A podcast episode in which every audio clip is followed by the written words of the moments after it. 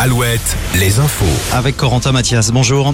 Euh, bonjour Julien, bonjour à tous. Sur la route de Paris 2024, le parcours de la flamme olympique dévoilé ce vendredi.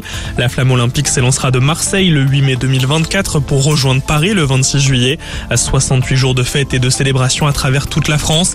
La flamme passera par Bordeaux le 23 mai, Châteauroux le 27 mai, les Sables d'Olonne le 4 juin ou encore Brest le 7 juin. La carte détaillée du Grand Ouest sur alouette.fr. Notons que la flamme embarquera sur le voilier Maxi d'Armel-le-Cléage depuis Brest, direction la Guadeloupe. Macabre découverte dans le Maine-et-Loire. En Anjou, le corps d'une femme sans vie de 40 ans a été retrouvé hier soir à son domicile. La piste criminelle est privilégiée. Le féminicide est envisagé par le parquet d'Angers car le corps présentait des traces de strangulation et de lutte.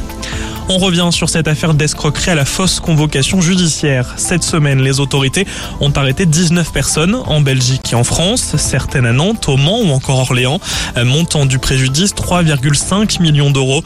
À la suite de la garde à vue, 15 des 19 personnes ont été convoquées ultérieurement devant le tribunal correctionnel. À Paris, trois jours après la violente explosion, une personne est toujours portée disparue ce vendredi. Mais les recherches sont depuis ce matin suspendues pour des raisons de sécurité. Il y aurait un risque d'effondrement. Dans cette explosion dont l'origine reste à déterminer, une cinquantaine de personnes ont été blessées, dont six gravement. Les suites de la cyberattaque au CHU de Rennes. Depuis mercredi après-midi, de nombreux outils informatiques du centre hospitalier sont paralysés. La direction de l'hôpital a fait un point presse ce matin.